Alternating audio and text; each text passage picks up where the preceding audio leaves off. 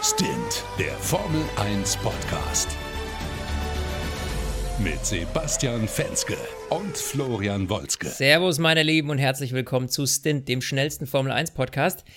Ja, und natürlich, wie immer, mit meinem lieben Kollegen Sebastian Fenske heute zum Grand Prix von Barcelona, dem großen Preis von Spanien der zwar auf der Strecke heute mal wieder, ausnahmsweise muss man fast sagen, ein recht souveränes, solides Rennen war. Nichtsdestotrotz gibt es das ein oder andere, worüber wir natürlich sprechen müssen. Und jetzt verhasst mich gleich selber, deswegen übergebe ich mal kurz zu dir. Sebastian Fenske, wie geht's dir, mein Bauarbeiter? Herr Bauarbeiter ist gut. Ich habe auch während des Rennens weiter an meinem Häuschen äh, gearbeitet, weil man muss ne, äh, als Familienvater dazu erklären, nee, geht jetzt nicht, ich muss Rennen gucken. Äh, aber zum Glück gibt es ja äh, die Möglichkeit über Tablet und Co. Und äh, mein Nachbar Sascha war da, der, der hilft mir bei der Elektrik, ist ein ganz feiner Typ. Und wir haben nebenbei ein bisschen das Rennen geguckt, ein bisschen gebastelt, so ein bisschen von früher schwadroniert, so Schumi-Zeiten, was war damals und so. Und dann merke ich halt so, Formel 1 hat immer noch sowas, sowas Emotionales, immer sowas Persönliches. Äh, das ist schön. Das Rennen in Spanien war nicht so schön. Wobei man sagen muss, wir sind auch ein bisschen verwöhnt, muss ich sagen. Richtig. Weil die Saison aktuell eigentlich eine gute ist. Klar, wir haben jetzt immer noch einen Seriensieger mit Lewis Hamilton, aber die Saison an sich ist ganz gut und deshalb mal so ein leichter Dämpfer, finde ich, ist verkraftbar. Ja, und was heißt Dämpfer? Ich meine, es ist natürlich, was mir so ein bisschen auf den Sack geht, ne? um mal wieder schön mit diesem auf den Sack geh Sachen reinzugehen, ja, ähm, finde ich, ist so, äh, Mercedes stapelt mal wieder tief in den Interviews, ja, wir sind, ja, wir wissen nicht, äh, ob wir immer die Stärksten sind und, und Red Bull und bla und äh, auch Lewis ist sich dann immer so ganz unsicher und dann merkst du ja. so, wie er vor Verstappen herfährt am Anfang und dann so, okay, Lewis, du musst jetzt ein bisschen pushen, wir wollen ein bisschen Abstand haben, zack, fünf Sekunden Gap. Also, das hat selbst dann Verstappen im Funk gesagt, so Leute, der fährt einfach scheiß langsam. Deshalb bin ich noch so weit dran, ja. Mhm. Ähm, also, das ist dann immer so ein bisschen, Ha, Geplänkel, ähm, da kommt auch das Stichwort Party-Modus ins Spiel, ähm, über den wird gerade heiß diskutiert und wir tun das natürlich auch, aber gleich sprechen wir erstmal über das Rennen, fangen beim Start kurz an. Bottas, ja, wie wir immer schon gesagt haben, die letzten Rennen, entweder er kriegt einen Bombenstart hin oder er versemmelt. Diesmal hat er es versemmelt und es sah optisch erstmal gar nicht danach aus. Äh, aber dann ist er doch deutlich zurückgefallen. Dafür Lance Stroll Bombenstart, muss man sagen. Das hat er super hingekriegt. Ähm, ja, und Verstappen hat das natürlich auch super gerockt, ist direkt mal vor Bottas und äh, klebte dann äh, kurze Zeit, wenn auch nur kurze Zeit hinter Hamilton. Ähm, das war doch ganz gut gemacht von den äh, Jungs, die da ein bisschen dahinter waren. Äh, fand ich eine coole, coole Nummer. Ja, der hat auf jeden Fall Spaß gemacht. Also, äh, ich habe mich sogar bei Verstappen gefragt, dieser zweite Platz, den er bekommen hat, hat er den eigentlich nur durch den Start bekommen? Hätte er einen Bottas auch auf der Strecke bekommen oder hat er einfach da wirklich mal wieder seine Chance genutzt? Und äh, das hat er echt wieder klasse gemacht. Aber ja, Stroll war für mich so der Sieger des Starts. Stroll mhm. ist ja immer noch so eine Persönlichkeit. Ich meine, wir haben schon zigmal über den diskutiert. Wir haben ihn auch schon öfter mal wegdiskutiert aus der Formel 1. Ja, richtig. Und irgendwie als Pay-Driver, beziehungsweise er ist ja eher ein Pay-Son. Ähm, Pay-Son, das klingt wie japanisch. Naja, weißt ja, was ich meine? Ähm, ja. Irgendwie, finde ich, hat er dieses Jahr einen echt guten Schritt gemacht irgendwie gefällt er mir immer besser. Und ja, ich sehe ihn momentan auch nicht mehr als klaren Nummer 2 Fahrer im Team. Ich nee. habe das Gefühl, mit Perez ist er fast auf Augenhöhe. Perez ist noch einen kleinen Ticken besser, aber es hängt auch mittlerweile auch so ein bisschen von der Strecke ab. Also äh, gefällt mir auf jeden Fall immer besser der Typ. Ja, sehe seh ich ähnlich. Wir dürfen nur nicht außer Acht lassen.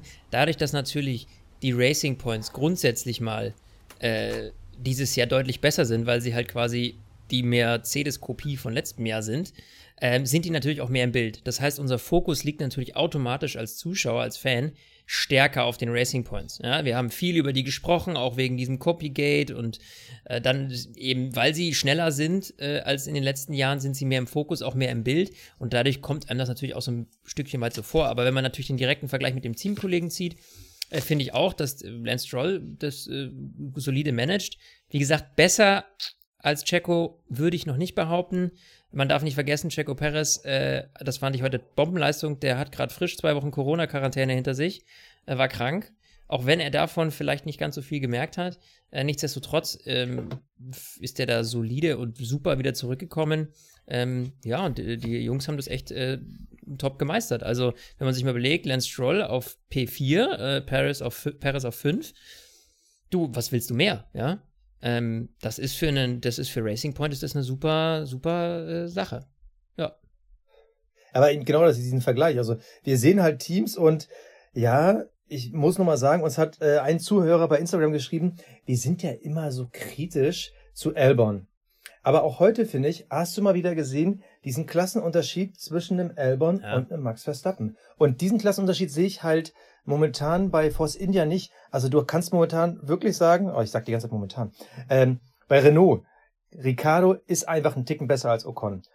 Bei äh, Mercedes, klar, Lewis Hamilton ist halt diesen einen Ticken besser als äh, äh, Bottas. Bottas. Und auch bei Ferrari haben wir ja grundsätzlich auch eine starke Tendenz, wer der äh, Nummer 1 und wer der Nummer 2 Fahrer ist. Aber bei ähm, Force India, finde ich, kann man es überhaupt nicht sagen. Und deshalb finde ich dieses Team so interessant, weil ich glaube, die werden noch ein, zwei Mal in dieser Saison an die Situation kommen, wo die Fahrer halt krasser gegeneinander fahren müssen. Bisher war bei Force India mhm. immer ganz klar, sind sie beide hintereinander, gibt es immer so einen gewissen Respektabstand.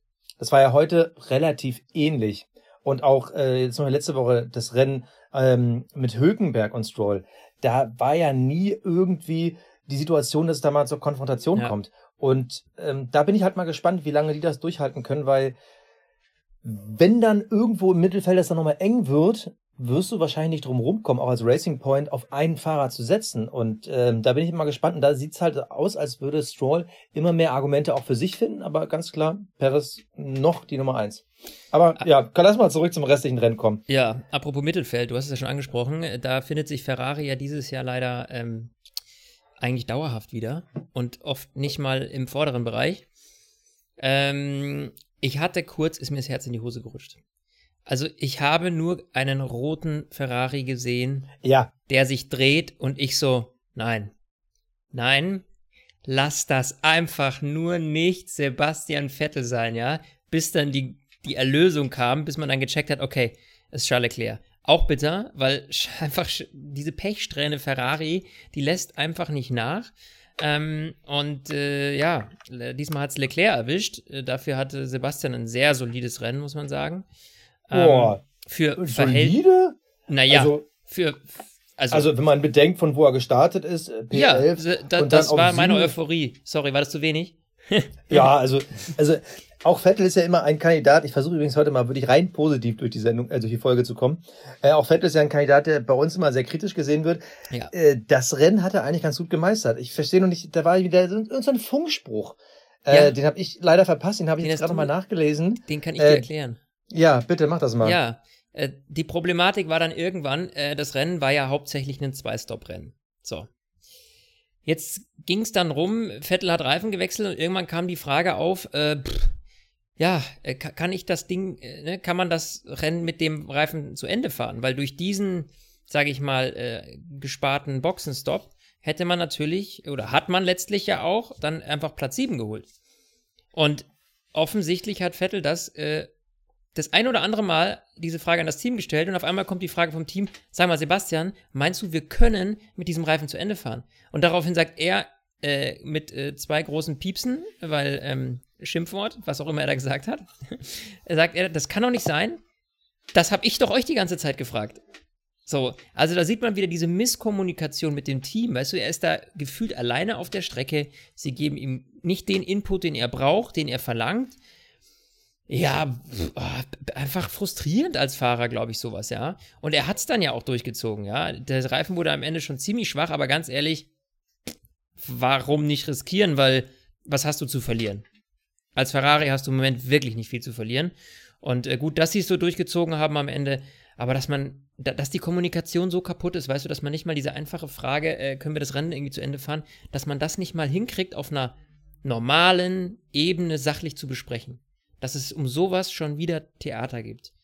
Das ist ich finde, ich finde, ich finde, da ist noch ein anderer Punkt drin. Ähm, die Frage nämlich nach der Strategie in dem Moment. Weil für mich war klar, Vettel startet von der 11. Okay, der wird halt versuchen, mit einem Stopp durchzukommen. Also da bin ich, so bin ich ins Rennen gegangen. Ich ja, dachte mir so, nicht, was, ähm, was, was anderes ist für die ja nicht möglich. Aber dass die eigentlich die ganze Zeit im Plan hatten, doch zweimal zu gehen, denke ich mir so, okay, was erwartet ihr denn? Weil der Ferrari ist momentan, er ist kein Premiumwagen mehr. weil er einfach nicht mehr die Premium Power hat. Aber er hat immer noch den Premium Reifenverschleiß. Weißt du, was ich meine? Ja. Der ist ja von der Aerodynamik her immer noch tendenziell eigentlich ein gutes Auto, aber da ist halt kein Bums mehr im Heck. Und diese Fähigkeit, im Gegensatz zu den anderen Mittelfeldteams auszuspielen, ich meine, wir haben es ja in Silverstone gesehen mit Leclerc. Also, wenn du es halt nutzt, dann hast du halt die Chance, dadurch wirklich äh, zwei, drei, vier Plätze nach vorne zu springen. Das Ja. ist momentan die einzige Chance für Ferrari, wirklich Plätze gut zu machen. Deshalb war ich allgemein verwundert, dass das für die irgendwie gar keine richtige Option war, nur mit einem Stopp durchzugehen. Wie gesagt, letzte Woche in Silverstone, da haben wir es doch gesehen. Also da, da bin ich momentan echt so ein bisschen ratlos, was da bei denen los war. Ich meine, man kann sich ja gar nichts mehr erklären. Und wie Binotto wurde jetzt auch gefragt, sabotiert ihr da Vettel? Nein, um Gottes Willen, tun Ja, wir nicht. Dann hat er ist irgendwie halt jetzt endlich sein Chassis bekommen und äh, auf einmal wurde dann ja doch ein Haarriss beim alten Chassis gefunden. Das soll aber nicht leistungsausschlaggebend gewesen sein.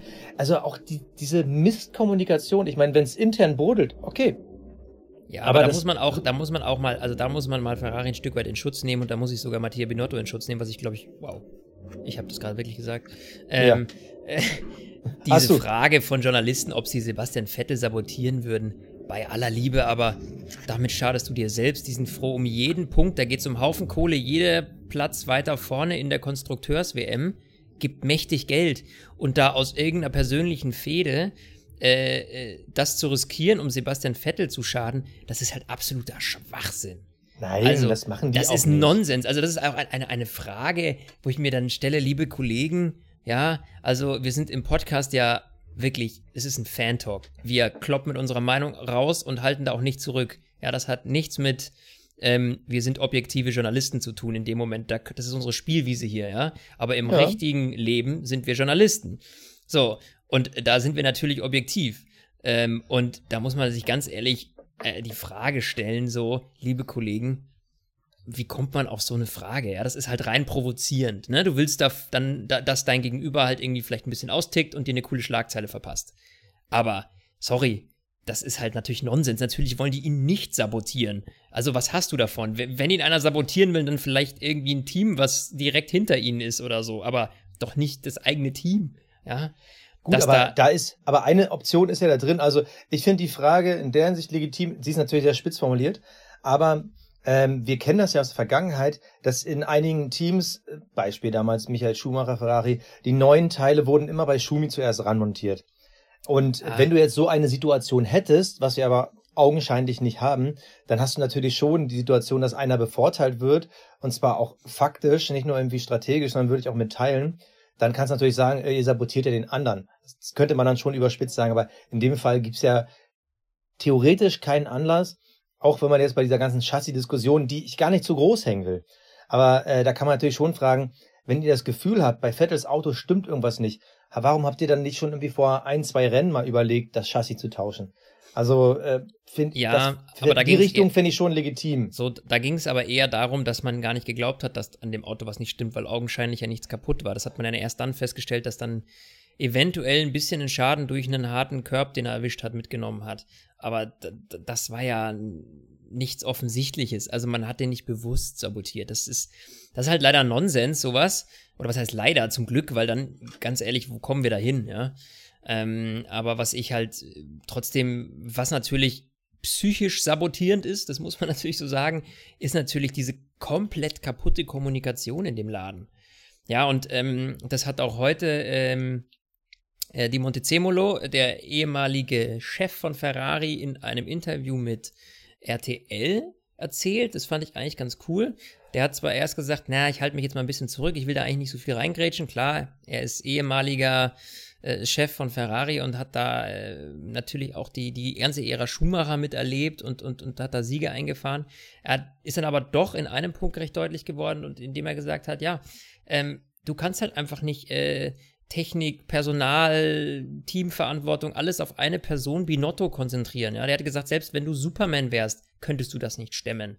Und da hat er in meinen Augen recht, weil es wird einfach, ja, du musst es einfach auf Köpfe verteilen. Du kannst nicht mit einem Mann an der Spitze diese ganzen Detailfragen klären. Also du musst die Last auf mehrere Schultern verteilen, sonst funktioniert das nicht. Und die ganzen guten Jungs sind abgewandert, ja. Äh, zu Mercedes und was weiß ich. Also das ist, glaube ich, eines der großen Probleme bei, bei Ferrari, dass einfach, ähm, ja, dass, dass, die, dass die Mannschaft einfach zu sehr pyramidenförmig aufgestellt ist. Die Hierarchie zu krass. Ähm, und Aber dadurch einfach eine Person überfordert ist. Aber das Ding ist ja, das ist ja nichts Neues. Also Nee, das nee, hatten wir ja mit den. Teamchefs davor ja auch. Und also ich, ich frage mich, ob das jetzt wirklich irgendwie der, der Nukleus der Probleme bei Ferrari ist. Weil das persönlich glaube ich nicht. Also die haben ja jetzt eher ein neues Strategiezentrum, da wollen sie ja irgendwie auch wieder äh, neue Entwicklungswege gehen. Ähm, und wenn man jetzt irgendwie dann zurückdenkt, auch da denke ich jetzt mal wieder äh, Zeiten Schumi, da hast du quasi einen Ross Brown und einen Jean Todt gehabt, der eine fürs Technische, der andere äh, für das Management-Teammäßige. Aber äh, es ist ja jetzt nicht so, dass Binotto da jede Schraube wechselt. Also ich kann mir jetzt nicht vorstellen, dass wirklich bei jeder einzelnen Entscheidung immer er gefragt wird. Also ähm, gut, die Aussage steht ja so im Raum. Ich frage Ja. mich nur, wann lernt man daraus? Weil eigentlich ist ja allen Formel-1-Fans, die das seit Jahren gucken, die das miterleben und auch bisschen äh, mitdenken da, ja klar, dass sich Binotto nicht mehr lange da halten wird. Also das halte ich für so gut wie ausgeschlossen. Ja, die vor wissen allem, wahrscheinlich momentan nicht, wen sie da hinsetzen sollten, aber ich sag äh, mal, spätestens der ist ja nicht haltbar. der, der, der, Restart, der letztlich 2022 kommt. Das ist der wichtige Punkt, weil man weiß, nächstes Jahr eingefroren, da wird nicht viel passieren. Also aber es wäre zu Ferrari- spät. Hm? Aber das wäre zu spät. Du bräuchtest ja, schon zum nächsten Jahr. Ja, aber richtig, du musst ja jemanden haben, der das mit aufbaut, ja. So, und einen, der sich voll und ganz auf 2022 konzentriert, weil das ist der Schlüssel, den Ferrari finden muss äh, für die Tür 2022. Ähm, und äh, ja, deswegen, wie du schon gesagt hast, ewig wird es nicht mehr dauern. Ähm, ich denke mal, die werden jetzt diese Saison noch so zusammenbasteln bis zum Ende, weil jetzt da wieder Unruhe reinbringen, die haben schon genug mediale Aufmerksamkeit, die brauchen nicht schon wieder irgendwas. Ähm, aber die werden das jetzt wahrscheinlich noch zu Ende bringen und dann wird das Thema durch sein. Gehe ich auch schwer von aus. Aber mei, Formel 1 ist äh, gerade in diesem Jahr so undurchsichtig, so chaotisch. Äh, ich glaube mittlerweile alles. Äh, keine Ahnung, man weiß es eh nicht mehr so genau. Du glaubst aber- ja auch, dass äh, Toto Wolf nächstes Jahr noch Mercedes-Chef ist. Ja, ich glaube auch, dass der Weihnachtsmann regelmäßig kommt. Ja. So. Und jetzt, mein Lieber, möchte ich mal hören, wen du hast bei unseren Awards. Der Fahrer des Rennens. So, Fahrer des Rennens, Basti. Ähm, leg mal du vor, leg mal du vor. Ja, ich muss noch mal ich eine leg Sache vor. checken parallel. check mal du parallel, ich leg mal vor. Also ich muss mich sagen, ich habe mich in diesem Rennen so ein bisschen schwer getan, weil das war von allen Fahrern eigentlich prinzipiell mal ein solides Rennen. Keiner hat irgendwelche krassen Schnitzer äh, gebaut, aber gerade beim Fahrer des Rennens, da finde ich halt, dass dadurch, dass Sebastian so allein gelassen wird manchmal äh, in den Rennen und heute endlich mal so ein bisschen da ausbrechen konnte, Teamkollege fällt aus und er schleppt das Ding noch auf Platz 7 vom P11 gestartet.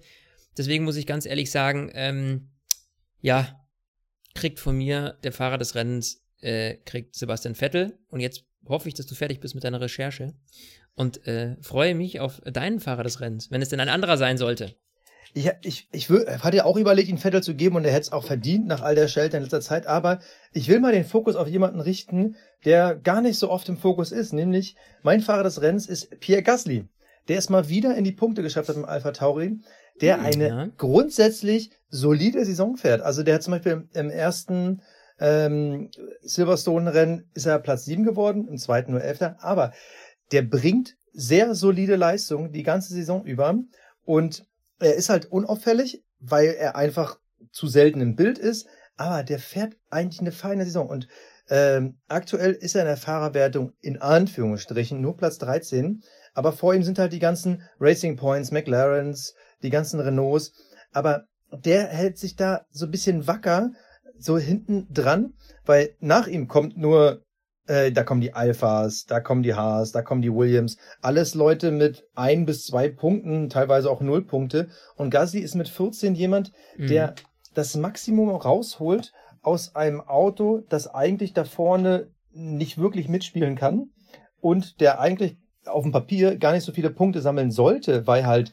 wenn halt die Racing Points und die Renaults und die Ferraris ins Ziel kommen, ist da eigentlich nichts mehr zu holen. Aber dafür, finde ich, macht er einen tollen Job, ist nur zwei Punkte hinter einem Ocon und hinter einem Vettel und dafür hat er einfach meinen Respekt verdient und weil er so selten im Fokus ist, jemand, der sich erst wieder rehabilitieren musste nach der Red Bull-Schelte. Der gefällt mir momentan, deshalb mein Fahrer des Rennens Pierre Gasly. Der Cockpit Klaus. So, eigentlich meine Lieblingskategorie, Cockpit Klaus. Sebastian, äh, der einzige Haken ist, ich kann auf niemanden eindreschen, wenn es niemanden gibt. Ich muss dir ehrlich sagen, ich habe mir jetzt echt lange überlegt, ha, wie nimmst du da, wie nimmst du da? Für mich gibt es in diesem Rennen keinen richtigen Cockpit Klaus. Also äh, höchstens die Strategieabteilung bei Ferrari, aber prinzipiell jetzt mal, wenn man die Fahrer auf der Strecke nimmt, dann muss ich dir ehrlich sagen, dann hat da keiner für mich einen Schnitzer gebaut. Äh, vielleicht am Ende Romain Grosjean, Mai, der ist da so ein bisschen rumgerutscht, er hätte fast die Karre weggeschmissen, hat sie dann aber wieder gut eingefangen. Also es gab niemanden, der so richtig Mist gebaut hat, deswegen, ähm, ja, wenn es keinen Boomern gibt, dann gibt es keinen Boomern. Ja, also ich habe mich auch schwer getan. Bei mir wird es am Ende trotzdem die Cockpit Klaus äh, Nominierung und Sieger ist halt die Ferrari-Abteilung, die da über die Strategie entschieden hat. Weil, wie gesagt, erstens kann ich es nicht nachvollziehen, in einer Situation, wo du halt Punkte kriegen kannst, noch zu überlegen, ob du nochmal an die Box kommst und das Ganze wegwirfst, in der Hoffnung, dann vielleicht doch noch einen Punkt abzustauben mit einem Auto, mit dem man irgendwie fast gar nicht überholen kann. Also komplett surreal. Dazu dieser Boxenfunk, wo ich halt ehrlich gesagt null Schuld bei Vettel sehe, sondern wirklich komplett nur bei der Ferrari-Abteilung. Deshalb mein Cockpit Klaus, wer auch immer da den Rechenschiemer äh, in Maranello bewegt, du hast ihn verdient. Das Kapperl des Rennens. So, das Kapperl. Tja. Das Kapperl, vielleicht ziehe ich das mal zuerst. Jetzt zieh dir das, genau, fang du mal an. So, das Kapperl des Rennens ziehe ich äh, vor der Leistung von Red Bull Racing in Persona Max Verstappen, aber eben auch vor der Leistung des ja. Teams. Ähm, wir hatten in Silverstone so das Gefühl, ach ja, okay, vielleicht haben sie da einen Schlüssel gefunden. Ja, okay, hat dann, dann noch nicht ganz gereicht für die Nummer eins, aber die Art und Weise, wie sich Red Bull jetzt tröpfchenweise wieder nach vorne kämpft und diesmal eigentlich, sagen wir ganz ehrlich, eigentlich war das ein ungefährdeter Platz zwei. Das gefällt mir. Also, das zeigt wirklich, der, der WM-Titel ist schon vergeben. Aber ich glaube, dass Max Verstappen Weltmeister, Vize-Weltmeister wird, so. Und zwar, weil sie halt wirklich ackern, weil du halt bei denen siehst, dass da wirklich diese Entwicklungsschritte kommen. Und ähm, da hoffe ich mir noch einiges. Vielleicht kommt noch mal eine Honda-Ausbaustufe. Wir reden gleich noch mal über den Party-Modus. Ähm, ich, ich hoffe mir eigentlich, dass Red Bull dieses Jahr noch ein paar Siege holt, weil ich glaube, dass sie den Wumms hinten drin haben. Ja, und da, ähm, wie soll ich dir das sagen? Da muss ich mit dir d'accord gehen. Ähm, ausnahmsweise. nee, also, ähm, ja, ich finde einfach, dass Max, auch das sieht man auch im Vergleich zu Alex Albon, seinem Teamkollegen, der, der kämpft mit stumpfen Waffen. Ähm, oder was heißt stumpfen Waffen? So stumpf sind sie ja nicht. Aber nee, stumpf sind sie nicht. Stumpf nee. sind sie nicht, nein, das war jetzt ein bisschen krass formuliert, aber äh, der kämpft einfach gegen einen krass überlegenen, also nicht mehr so krass überlegenen Mercedes wie letztes Jahr, aber dennoch, halt, das haben wir an Lewis Hamilton gesehen, wenn der äh, wenn der äh, auf dem Stempel, äh, auf, auf, auf, aufs Gas latscht, dann, dann geht das Ding vorwärts, ja. So, oder wie Christian dann sagen würde, auf dem Pinsel drückt. Ja. Auf dem Pinsel. Auf dem Pinsel. Über die Gummiwurzel auf dem Pinsel. Auf dem Pinsel, genau, nicht? Der Allwissende. Ähm, ja, auf jeden Fall äh, finde ich das schon, dass das eine super Leistung ist, die Max da rauszieht aus dem Auto und äh, der kämpft bis zum, bis zum Ende. Und das, hat, das, das zahlt sich aus. Das lohnt sich. Und äh, das macht Spaß, einfach, dass da vorne einer ein bisschen Ärger macht und stunk macht bei Mercedes. Insofern ähm, ziehe ich auch das Cup halt vor, vor Max und vor Red Bull und hoffe, hoffe, ja, dass es so weitergeht und wir dann äh, nächstes Jahr noch vielleicht ein bisschen enger zusammenliegen. Und dann auf jeden Fall 2022 ist sowieso alles kunterbunt gemixt. Who knows, was da passiert. Deine so. Stimme verändert sich wieder so, als wäre die Folge schon vorbei. Ist, ist sie aber noch nicht. Nein, ist natürlich nicht. nicht. Spinnst du einfach so viel. Es sind ja erst 20 Minuten, entspann dich. Ähm, ja. Du, wir haben äh, hier Fantasy. Fantasy, Basti. Oh. Ja, Ach, wie geht's dir denn da so? Wie läuft's denn bei dir so? Erzähl mal. Ich lade das schon gar nicht mehr. Ich, äh, das nicht mehr? Keine Ahnung. Äh, ich glaube, ich äh, liege ganz gut im Mittelfeld. Also ja, gut, so also ich meine, sag mal so, wenn man bei 500 irgendwas äh, Mitspielern im Mittelfeld liegt, ist das halt nicht so gut. Ne? Weil dann ist halt immer noch Platz 200 irgendwas. Das ist ein solider äh, Carlos Sainz, würde ich sagen. Aber also, der Punkt ist, ich habe mittlerweile Stück für Stück nähern wir uns an, weil ich habe Stück für Stück abgebaut. ja, irgendwann mal auf Platz 23, ganz am Anfang. Mittlerweile, letzte, letzte Woche auf Platz 96, irgendwie 117 oder was. aktuell, während wir aufzeichnen, hat äh, unser tolles System äh, von Fantasy zwar leider, glaube ich, ich klicke mal eben rein, noch nicht geladen, wo ich aktuell bin. Er behauptet Platz 213, das kann nicht stimmen. Ähm, also es funktioniert leider nicht richtig. Ähm, aber ich habe 227 Punkte geholt und das ist tatsächlich gar nicht so schlecht. Ich weiß nicht, wie viele Punkte Nee, du ist geholt gar hast. nicht so schlecht. Das ist nicht so schlecht, weil ich weiß, wir hatten mal so 160, war so im Schnitt. Und jetzt Ja. war 227. Ähm, ja, die Racing Points, die haben mir halt die Punkte wieder verschafft. Verstappen 2, Hamilton 1, habe ich beide drin. Racing Point als Team, Stroll und dann äh, Turbo Driver. Was hatte ich als Turbo Driver? Carlos Sainz. Ähm, hätte ich mal Stroll als Turbo Driver gehabt heute, hätte ich noch ein paar Pünktchen mehr geholt, aber nichtsdestotrotz äh, bin ich ganz happy. Äh, und das äh, Allerbeste, was ich ja cool finde, also wenn man überlegt, unseren Podcast hören tatsächlich, glaube ich, äh, auf jeden Fall über 90% Männer. Und liebe Jungs, jetzt zieht euch mal warm an, weil Julia aktuell auf Platz 1 lag. Nice. Also Nice, ein Mädel zieht cool. uns Jungs die Hosen aus. Jetzt sehe ich gerade, also die aktualisieren gerade die Liste. Jetzt ist aktuell Julia auf Platz 5 gerutscht vor einer halben Heißt Stunde. es war sie nicht die Platz 1. Hosen lang? Die Hosen lang, die Hosen aus. Nee, die, Ohr, die, nee, die Ohren lang? Hosen? die Ohren lang, die Hosen aus. So ist es. Ja, aber die Formulierung, ein Mädel zieht uns die Hosen aus, finde ich irgendwie nicht 21. Jahrhundert. Sie zieht uns die Ohren lang, Sie okay? zieht uns die Ohren lang. Jetzt verstehe ich, was du meinst. Ja, oh, hoppala.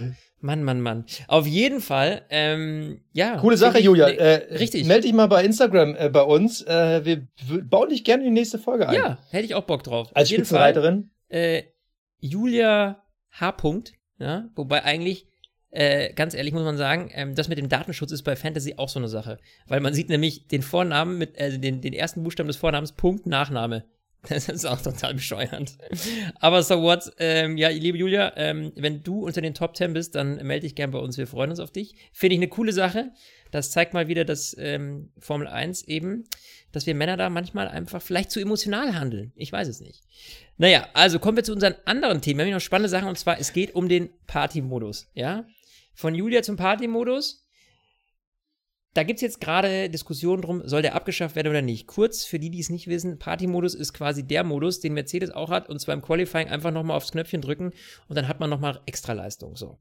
Und jetzt ist die Diskussion so, dass man will, dass die Konfiguration des Motors im Qualifying die gleiche ist wie die im Rennen. Ja? Heißt Party-Modus abgeschafft.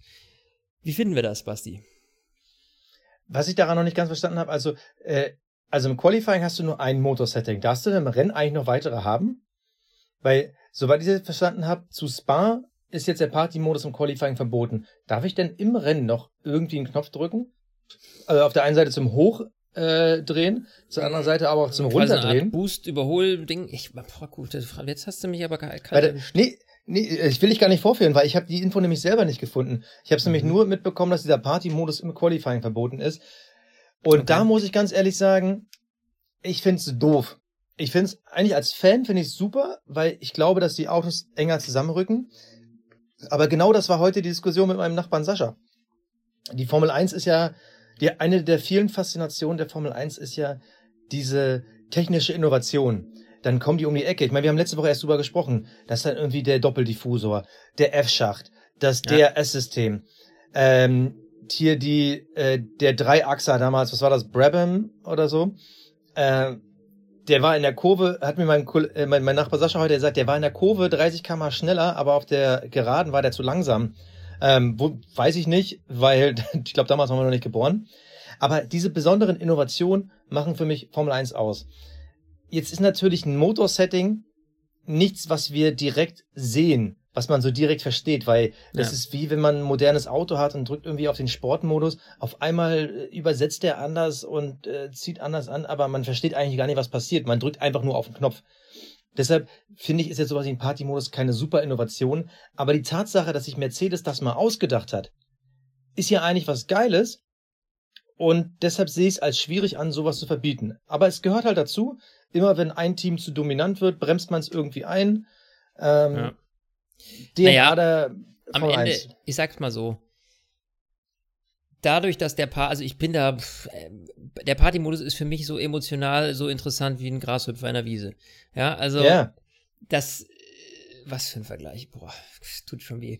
Ähm, und zwar äh, finde ich halt einfach, dass dadurch, dass man den optisch nicht sieht, dass der halt marginal Unterschiede macht, ganz ehrlich, Geschwindigkeit siehst du eh nicht im Bild.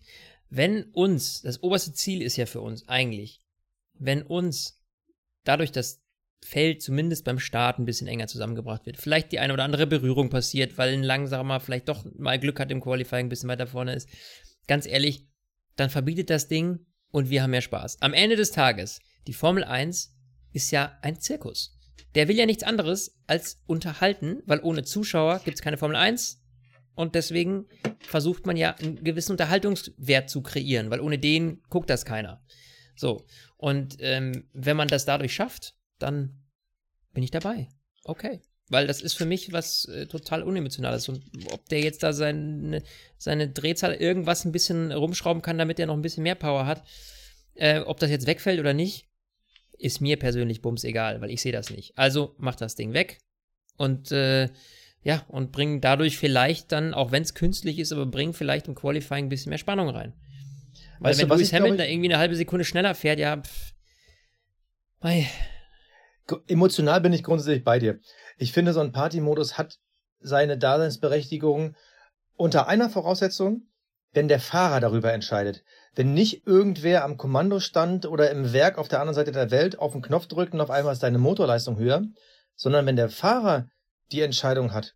Und dann natürlich klar, wäre es natürlich geil, wenn alle Fahrer den hätten. Dass der Fahrer selber entscheiden kann, ich gehe jetzt das Risiko ein und wenn das Ding hochgeht, bin ich ein Idiot.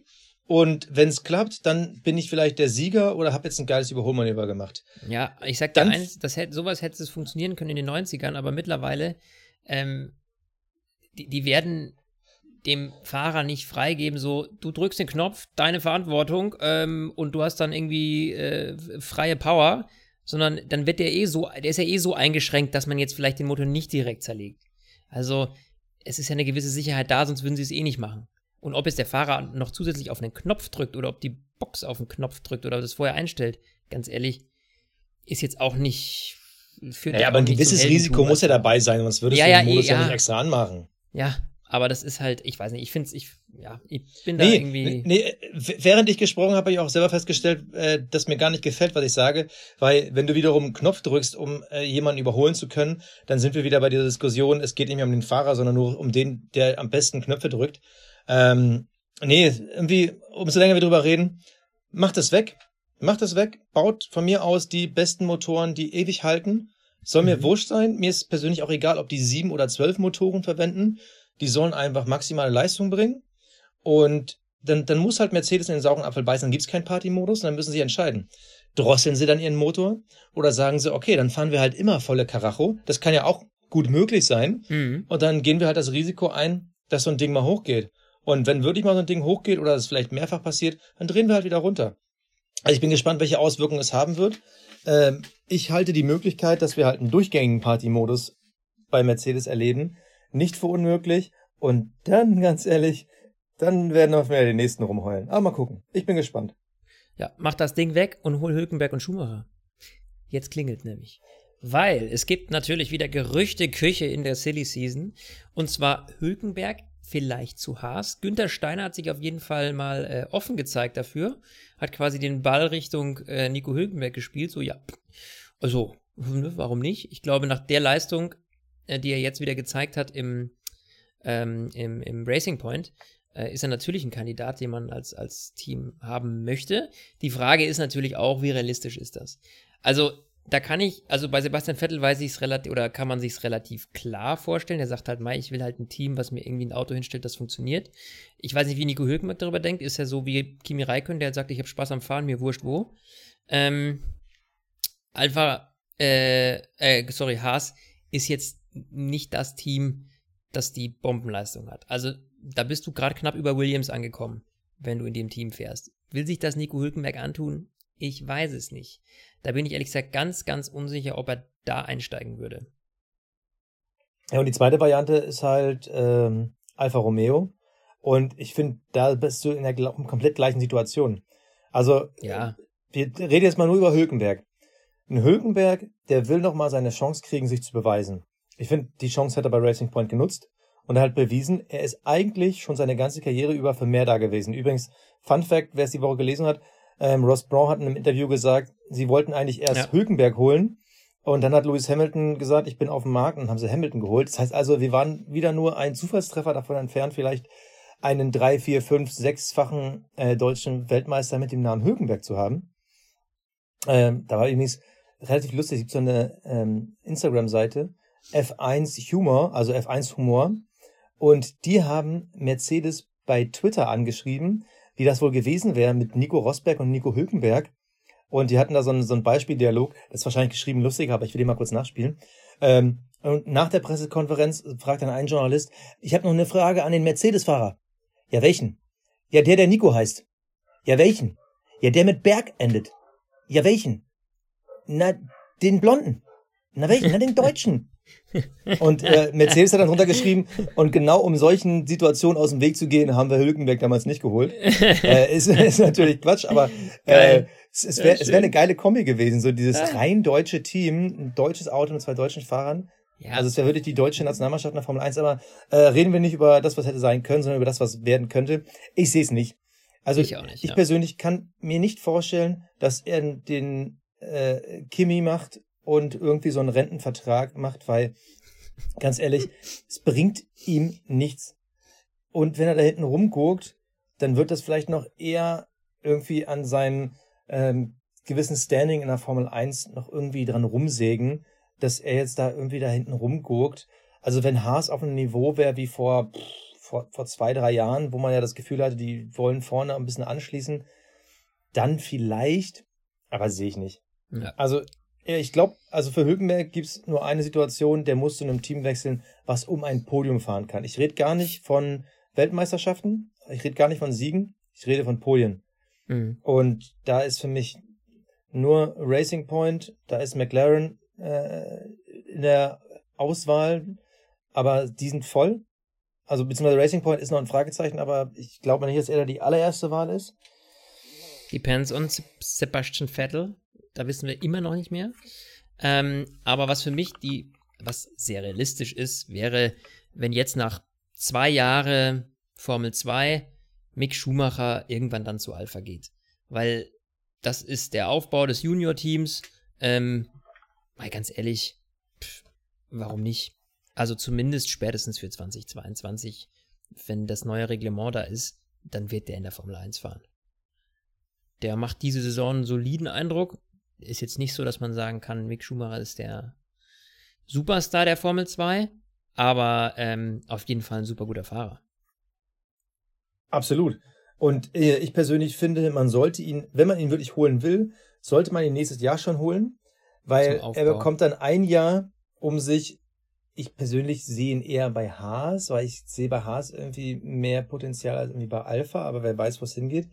Ähm, ich fände dieses Jahr gut, um sich einzugewöhnen und dann, wenn man erstmal guckt, äh, wie funktioniert ein zweiter Fahrer neben Charles Leclerc, dann zu überlegen, ob man vielleicht dann auch noch einen zweiten Juniorfahrer mit reinholt. Beziehungsweise 2022 wird Leclerc kein Juniorfahrer mehr sein.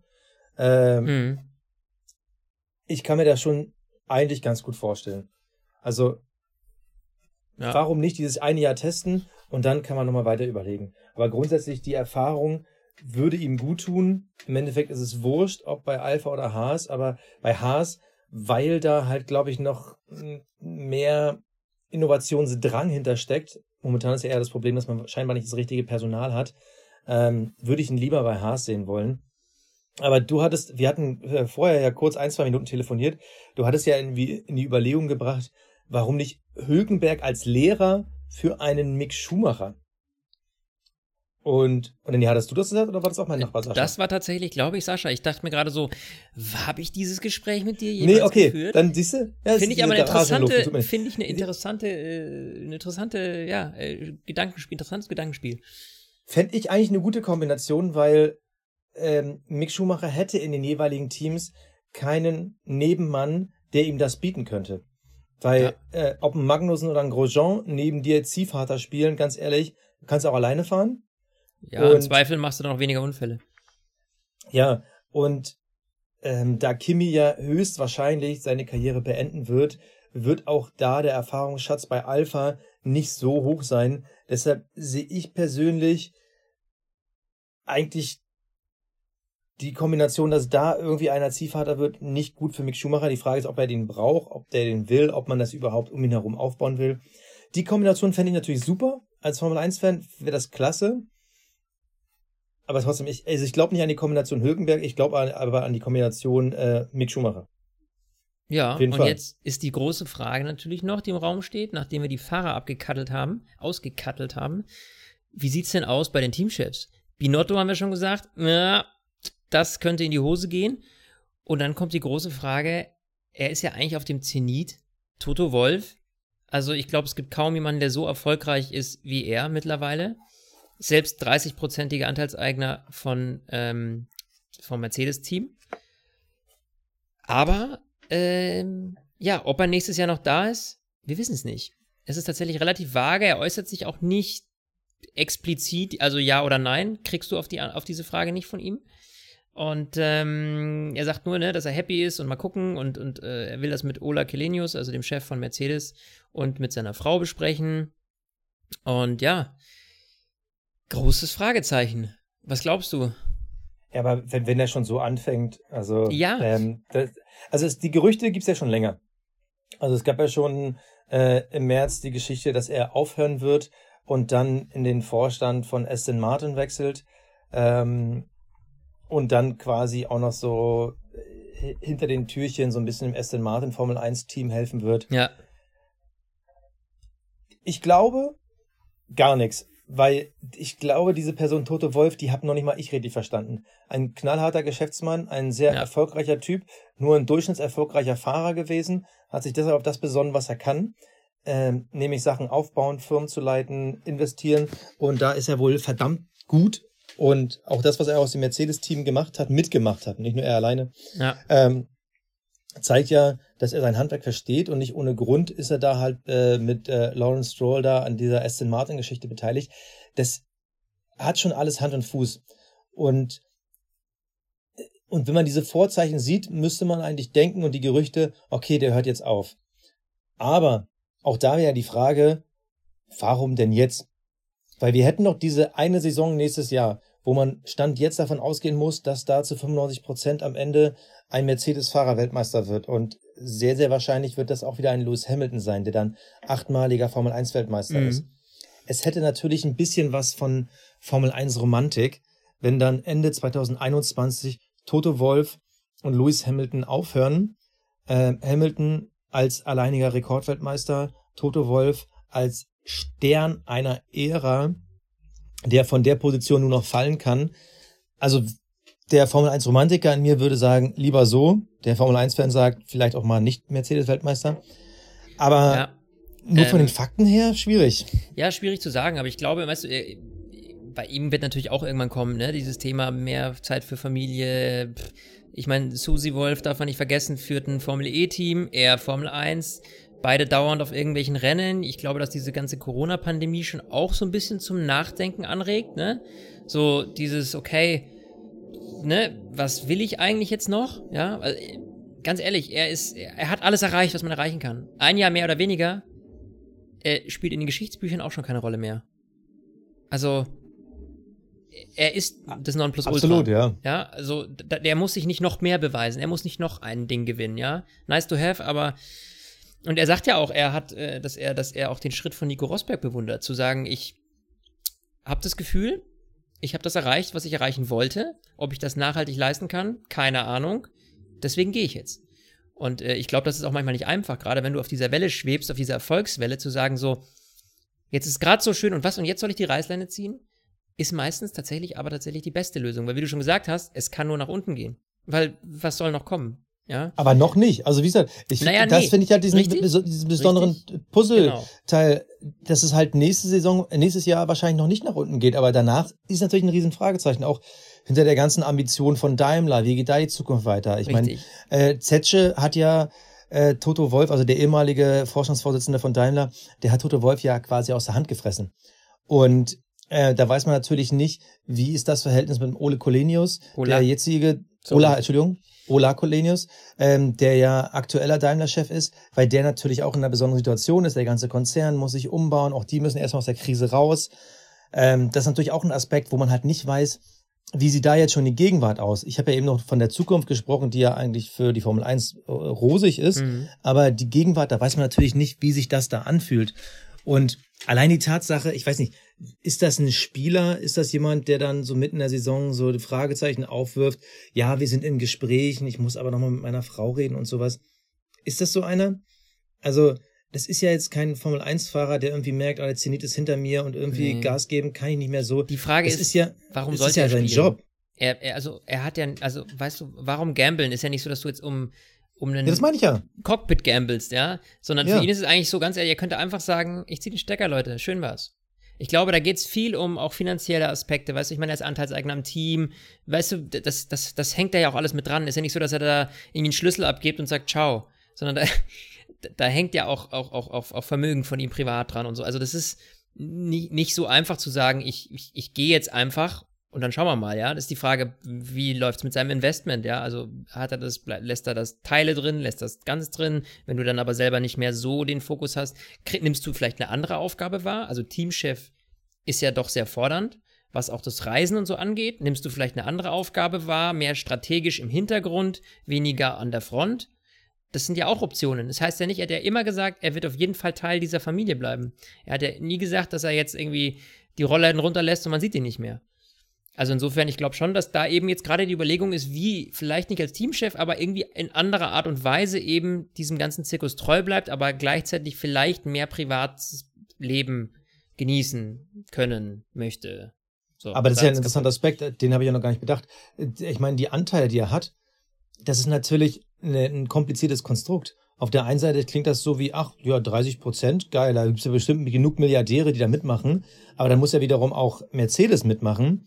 Also es ist natürlich bestimmt auch schwierig, diese Anteile dann erstmal loszuwerden, weil es ja kein reines Privatteam ist. Vielleicht ist ja auch das die, die wahre Geschichte, warum da irgendwie noch nicht Fakten geschaffen ja, werden. Vielleicht ist ja im Hintergrund schon Gespräche. Also, puh. Es ist es schwierig auf jeden Fall. Es ist nicht so einfach wie irgendwie ein äh, Fahrer, der ins Team wechselt, ja. Das muss man mal ganz klar sagen. Da ist, aber, da hängt viel Aber ich sag dir mal eins, ich, ich glaube, ich würde Toto Wolf vermissen, ja. wenn der nicht mehr da wäre. Weil ich finde den vom Typus her, ich, ich mag, mag irgendwie, der hat, der hat so ein bisschen auch dieses Schumacher-eske Winner-Gain, äh, Gain, äh, Gen. Ähm, der hat so ein bisschen teilweise auch was Arrogantes in seinem Selbstbewusstsein, aber das ist halt eine gewisse Zielstrebigkeit, die der hat. Also ja. der ist halt wirklich auf diesen Erfolg gepolt und für ihn ist ein zweiter Platz äh, eine Hausaufgabe, wo er gucken muss, warum war es nicht der erste. Und äh, irgendwie, der hat halt noch so ein paar Ecken und Kanten. Und wenn er mit, mit der Faust auf den Tisch haut, äh, das gefällt mir halt jedes Mal. Und ja. das, so, das sehen wir halt wenig, vor allem, weil wir ja auch momentan auch ein paar Teamchefs haben, die ja auch unterschiedliche Typen sind, aber alle nicht so krass emotional. Deshalb, ich würde Toto Wolf vermissen. Ja, geht mir ähnlich. Ähm, Mei, wie gesagt, das ist alles Spekulation. Ähm, man weiß noch nicht genau eben, wo die Reise hingeht. Ich hoffe, dass wir bald mal eine Antwort auf das Thema Vettel bekommen werden. Also hoffentlich tut sich da noch irgendwas, einfach damit man es mal weiß und weiß, okay, ist er nächstes Jahr noch dabei oder nicht. Ähm, ja, und ansonsten, Basti, falls du nichts mehr hast, kann ich nur Servus, Ciao und Pfiat euch sagen und freue mich aufs nächste Rennen. Ja, wird schön. Ich bin raus. Ciao. Stint, der Formel 1 Podcast. Mit Sebastian Fenske und Florian Wolzke.